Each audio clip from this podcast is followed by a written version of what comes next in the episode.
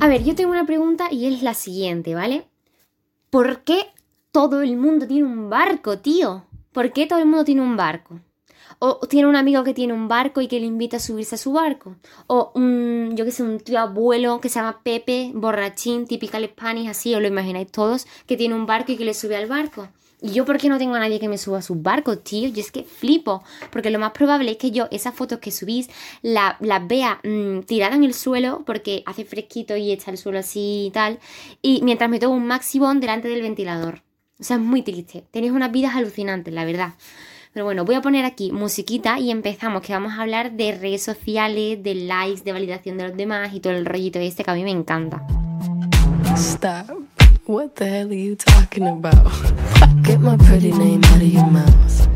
A ver, mi relación con las redes sociales empieza el día que en primero de la ESO por ahí eh, bueno, cuando la mayoría de la gente ya tenía Insta, todo el mundo tenía ya sus móviles y tal, pues yo tenía el móvil reciente, ¿vale? Entonces yo me entero de que existe pues esa red social y digo, uy, mmm, qué interesante es esto.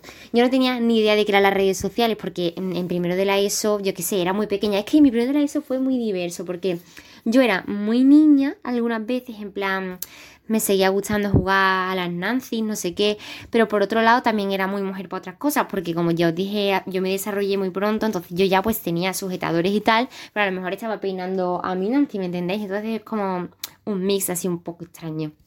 Total, que yo me entero de que hay una red social en la que puedes seguir a famosos y yo pues evidentemente a quién quería yo seguir, pues a Pablo Alborán, pues a quién va a ser. Y estaba yo empezando mi época enfermiza, entonces claro, a partir de ahí todo fue a peor. Instagram fue lo que catapultó a mi, mi enfermedad mental con Pablo Alborán, ¿me entendéis? Pero bueno, la cosa es que le insisto a mi madre para que me deje crearme la cuenta.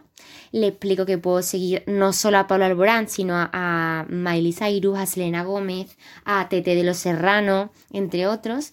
Y mi madre, pues después de insistirle, pues me dejó hacerlo siempre y cuando pues no subiera fotos mías, ni hablara con desconocidos, ni esas cosas, lo típico, ¿no? Así que ahí va Mara de 13 años en la época esta terrible en la que los minions estaban de moda y lo colocaban en cualquier objeto y superficie donde se pudiera plasmar sus cuerpecillos amarillos, pues ahí me adentraba yo en Instagram. Me creé mi cuenta cuyo nombre era Minion22RM, o sea, Ojo, Minion 22RM me llamaba. Y la foto de perfil eran obviamente unos Minions subiendo unas escaleras, así con una perspectiva todo guapa. La verdad que yo era friki rarita, pero ya tenía un ojo para las fotos de loco, la verdad. Y de biografía tenía eh, las iniciales de Pablo Alborán. Así era yo. Claro, yo flipando un poco, wow, tengo Instagram, me siento súper mayor, no sé qué, pues me pongo a seguir a todos los famosos. Y de repente descubro que no solo puedo seguir a famosas, sino que también encuentro a todas las personas que conocía en esa época. Y me pongo a seguir hasta a los amigos de mi hermano que no tenían nada que ver conmigo, eh, con mi cuenta que se llamaba Minion, no olvidemos que me llamaba Minion22RM.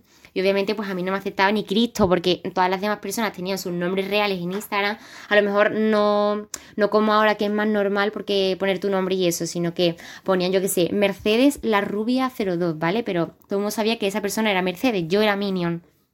Que yo de verdad parecía la cuenta oficial de los Minions, pero era mezcla entre los Minions y Paul Alborán. Es que de verdad yo, ¿por qué era así? ¿Por qué? Pues nadie lo entiende. Y bueno, esa primera etapa pues transcurre genial, yo subiendo fotos de Paul Alborán, diciéndolo muchísimo que le quería, le escribía textos, subía todo el tiempo fotos suyas, mm, bueno, genial. Yo subía cosas vergonzosísimas hasta en segundo de la ESO, que comienza mi etapa más lamentable en redes, o sea, yo para mí la etapa Alborán y Minions, vale, roza, yo qué sé, no sé, lo, el 7,5 de, de cringe, ¿vale? Pero ya, la etapa La chica de las estrellas, de esa ya, madre mía. Lo de la chica de las estrellas, yo creo que ya os mencioné en otro momento a la chica de las estrellas, pero bueno. La cosa es que la chica de las estrellas era el alter ego que me apropié, porque es plagiado de El chico de las estrellas, que es un escritor que se llama Chris Puello. Y con ese nombre, pues yo firmaba todos los textos que subía y escribía y tal. Entonces, claro, ya os podéis imaginar la intensidad y la de que escribía yo con 15 años que todo era, vamos, cosas que yo jamás había vivido porque yo no estaba enamorada de nadie y yo me ponía ahí, bueno, unas historias que me montaba increíbles. todo espantoso, aunque he de reconocer que tenía siempre muchísimos comentarios de gente diciéndome cosas buenas porque yo soy una artista y a la gente le encantaba lo que yo subía. Y me llegaron a comentar algunos autores que también escribían así en Instagram y tal, y yo me sentía, bueno, especial, súper famosa me sentía, porque claro, si me escribe de repente tal, pues yo, wow, flipaba. Me comentó una chica que se llama Sara Búho, que yo la admiraba, Nerea Delgado, la de la señorita Baby, esta me comentó, el Roy Galán, que ahora mismo es famoso, tal. Yo estaba flipando. Un viaje de esta poetas de estos famosos. Entonces yo me sentía, vamos, una reina. Eh, es que sí, es que yo era tontísima, la verdad, me avergüenza. Es que me avergüenzo mucho de esa época, sobre todo porque yo de verdad me sentía eh, diferente. Esta, estaba la típica etapa esta de soy una incomprendida, me siento una persona diferente al resto, no sé qué. Y ahora mismo lo de ser diferente al resto me parece absurdo porque, tía, eres igual que todo el mundo, ¿sabes? Todo el mundo es igual que tú y ya está, no pasa nada. Total, que a mí esta etapa de subir textos me, me duró hasta cuarto de la ESO, así que me cambié de cole.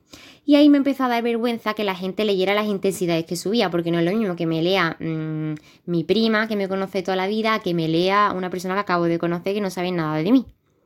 Y claro, cuando conocía gente nueva y me pedía el Instagram, pues yo solo podía darle mi Instagram de textos y era raro porque yo que sé, a un tío que acabas de conocer la feria le das tu Instagram y se mete y lo que hay es poemitas, pues es raro la verdad.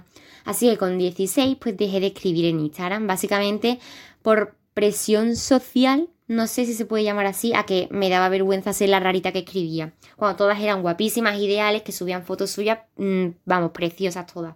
Entonces no tenía personalidad mucho, la verdad, porque ahora lo pienso y a veces me gustaría tener una cuenta así currada, tal, de cosas que haga yo. Pero bueno, en ese momento, pues me dio vergüenza y ya está.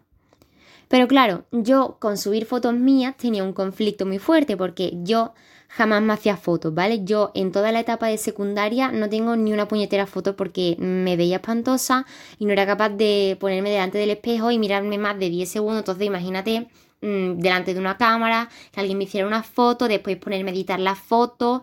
Y claro, a mí editar me encanta, ¿vale? Yo le editaba las fotos a todo Dios, pero en ese momento editar una foto mía quiere decir estar mucho tiempo mirando mi propia cara, viendo las cosas malas que tengo, mm, poniéndome el filtro y viendo que con el filtro estoy monísima, pero cuando me lo quito estoy feísima. Entonces era un drama, la verdad. Así que estuve un tiempo que mi Instagram era solo ver las fotos de la gente, ver lo guapísimas que eran todas las de mi clase, mm, ver que todas salían ideales y que yo era un desecho humano que era incapaz de hacerme fotos. Vamos, un drama. Y ahí empiezan mis movidas con la autoestima, y que eso ya da para otro episodio, hasta que en primero de bachillerato, que creo que fue, eh, sí, creo que fue en primero, porque sí, en primero.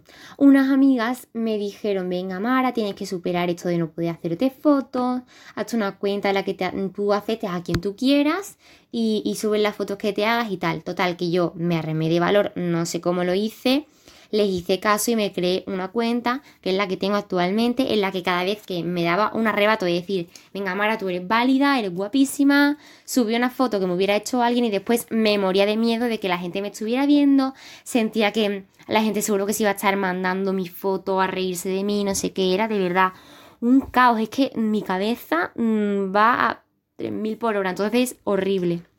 Pero claro, yo sentía que era algo que tenía que superar y así estoy hasta hoy, que lo último que subí fue un vídeo que me grabaron mis amigas de la uni recitando una canción de Shakira, o sea que ya a partir de ahora si subo algo será algo absolutamente random porque ya cada vez me aburre más Instagram, la verdad. Y este año ya me he dado cuenta de lo maligna y de lo tóxica que es a veces esa red porque yo qué sé, para la mente sobre todo, porque si estás un poco inestable y yo qué sé, o estás pasando por una mala etapa, ver a la gente ahí todo el tiempo, pasárselo bien y tú estar triste en tu casa, pues es un poco mierda. Y es que para mí era meterme en Instagram y era con todo esto del COVID, ver a gente pasarlo genial y yo amargada en mi casa porque he sido hiper, o sea, súper responsable con el COVID, porque me daba miedo por mi abuela y tal, pues imagínate mm, lo aburrida que estoy yo todo este año y lo bien que se la pasa a la gente. Entonces, claro, ver todo el día gente ideal, sin ningún tipo de imperfección en ninguna parte del cuerpo, vamos, sin celulitis, sin grano, el pelo perfecto, no sé qué, pues cansa. Y siento que yo he madurado un poco en este aspecto porque ya es como que me da igual. O sea, antes era como, wow, me rayo, mira lo bien que se lo pasan. Y ahora es como, ah, que te has ido al buffet de vacaciones. Que a lo mejor antes me interesaba tela y ahora pues me la suda. O sea, veo tus historias, veo el vídeo que subes y digo, ah, pues muy bien, ¿sabes? A lo mejor ni veo tu historia ya. Ah, estás en Albufeira. Siguiente. Ah, un anuncio del McDonald's. Ah, pues me salgo de Instagram, ¿me entendéis? Yo solo veo si a lo mejor subes una foto ideal que me encante, que ahí sí me paro porque yo que sé, valoro mucho que la gente suba fotos bonitas a Instagram. Entonces yo me paro la vida y digo, wow, qué foto, me encanta. Y siguiente, ¿sabes? No, no me paso ahí cuatro años como antes, en plan, wow, mira, está en Albufeira. O wow, mira, se ha ido a, yo que sé, a, a Himalaya. Es que ya me da igual. Y a mí ahora, si me cuesta subir algo a Instagram, es más porque pienso en la razón por la que se suben cosas, ¿vale? Y yo realmente no entiendo muy bien para qué. Porque puedes decir que son cosas de recuerdo y tal, pero yo para recuerdos tengo otra cuenta en la que no me sigue nadie. Cuando subes una foto, básicamente la haces pública y es porque esperas algún tipo de reconocimiento ajeno, porque ¿para qué la vas a subir? Porque puede ser perfectamente que esperas reconocimiento de tu amiga con la que sales en la foto y tal, que no quiere decir que subir una foto sean todos los casos que esperas que alguien te diga guapa, pero sí que pienso que en la mayoría de ocasiones, mm, si subieras una foto y absolutamente nadie te dijera que sales guapa, pues mm, yo qué sé, te rayarías un poco seguro. No tienes ningún comentario, no tienes nada, dirías, mm, ¿qué pasa conmigo?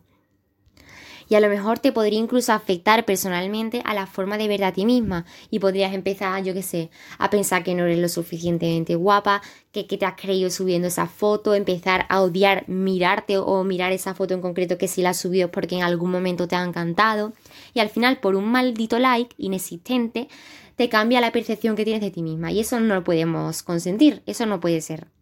Yo es que de verdad he visto cosas muy ridículas. He visto gente que parece que está aburridísima con otro grupo de gente, pero que se hace cuatro o cinco fotos ella sola en el baño y las sube a Instagram como si estuviera pasándoselo bomba y en realidad es todo falso. Y he visto a gente quitarse muchísimos centímetros de pierna, de hecho que hace zoom en la foto y ves todos los píxeles ahí bailando una sardana. Y he visto gente que ha llegado a un sitio, se ha hecho 3.000 fotos y no ha soltado el móvil en todo el tiempo. Y es que sinceramente, yo antes veía esas fotos y decía, wow, es que mira qué bien se lo pasan, es que mira, a mí qué mal, mira los planazos que hacen y todo el rollo. Y ahora sé de primera mano, porque lo he visto en directo con mis propios ojos, que varias veces esas personas lo que de verdad les está pasando es que están aburridísimos, están aburridísimos y se hacen la foto en plan, me lo estás pasando genial para que nadie piense que en el día de hoy no he hecho nada, pero en realidad no te lo estás pasando bien que cuando tú mejor te lo pasas, ni coges el móvil ni te acuerdas de que existe ese móvil, ni, ni miras la hora. Es que se te olvida, tío. Y, y, cuando veo a gente que vive por y para hacerse fotos a Instagram, es como, tío, por favor, yo qué sé, búscate algo, lo mejor, cámbiate de amigos, porque si, si lo único que te une a tus amigos es hacerte fotos, pues amigo, mmm, algún problema tienes, ¿eh?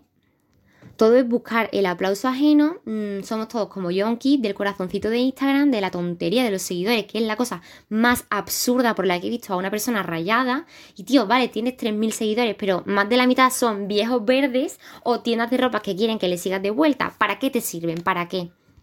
Y yo de verdad admiro muchísimo a la gente esta que manda previamente la foto que tiene pensado subir a una amiga para que le haga un juicio previo de si la foto es válida o no antes del juicio final que es Instagram. Y yo que sé, en ese momento hay como dos tipos de amigas. Mm, la que dice, mm, sales preciosa y eres una diosa del Olimpo y tal, que es la que me identifico porque para mí todo el mundo sale ideal. Y luego está la que te da una paliza y te dice lo peor que te pueden decir, que no es tu mejor foto y que sales rara. ¿Qué significa que salgo rara? Por favor, no le digas eso a tu amiga. Nunca le digas a tu amiga que sale rara en la foto porque es que te la cargas, tía. Es que es un caos, la verdad. A mí esto de Instagram ya cada vez me cansa más. Y en fin, que yo que sé, que a veces digo, wow, me encantaría ser una chica interesantísima y fascinante que siempre tiene planes, que está de conciertos y de viajes y de casas rurales y escalando el Everest. Pero el universo me ha dado a mí dos unidades de energía y me cuesta tres no llorar. Entonces, pues, pues no me da para más. Y ahora que parece que vuelve la vida así antes del COVID, que se pueden hacer más cosas y tal, veo a la gente en Instagram y me doy cuenta de que mm, la gente hace muchas cosas, tío, y de que la mayoría o ni me entero de que existen o no me puedo pagar. Entonces, ya está, pues me conformo con que me ha tocado ser una pringada, pero oye, que yo me lo paso genial en una terracita hablando con mis amigas de lo increíbles que son vuestros viajes y, y vuestros outfits. Así que, pues genial, que por mí seguid yendo a esos viajes, seguid yendo de fiesta pasado lo genial, que yo me quedo en mi casa viendo lo bien que os lo pasáis.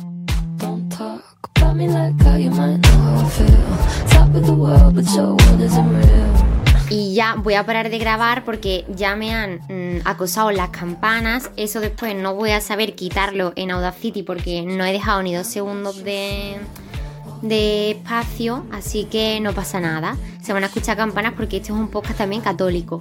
Así que nada, hasta aquí el episodio de hoy. Me voy a callar ya, os dejo iros a daros un bañito en la playa y pasaroslo genial. Y que seáis auténticos en redes sociales, tener personalidad y hacer lo que os dé la gana sin pensar en los aplausos de los machirulillos. Adiós. I don't want press to put your name next to mine. We're on different lines, so I wanna be nice enough. They don't call my bluff, cause I hate to.